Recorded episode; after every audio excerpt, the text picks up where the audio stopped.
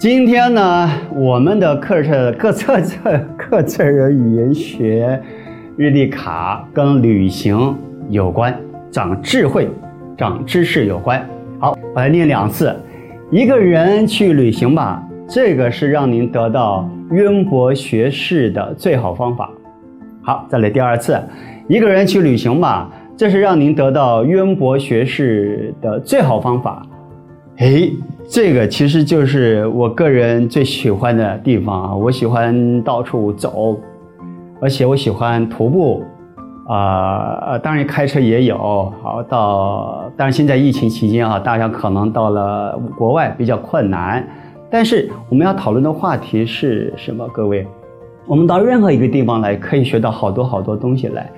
但是这边有一个小方法要跟各位做分享啊。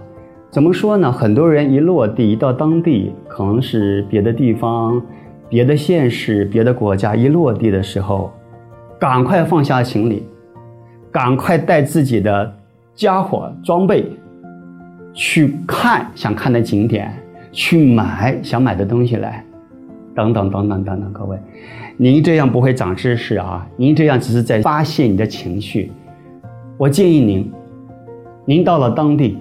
如果您住宿的话，留二十四小时时间，先不要乱跑。当然，可以在你的居住的环境四周可以走一走，先敲个门，跟这个社会、这个地方的空气啦，啊，还有水啦、人文呐，敲个门。你刚从这个地方来。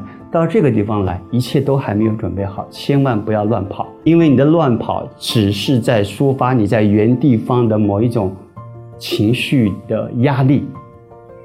就像您拜访到别人家里面一样，一到了别人家里面敲个门，进到里面来，不要马上打开话匣子，先安静下来，享受这个屋子给你的氛围。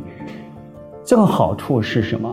你到了这个新的地方，你会换当地的情感。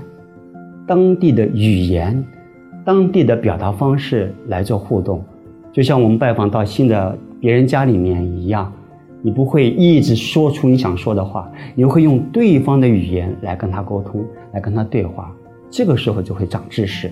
只有在这个时候，我们才可以吸收学到对方的我们看不见的优势啦，之前得不到的智慧啦等等。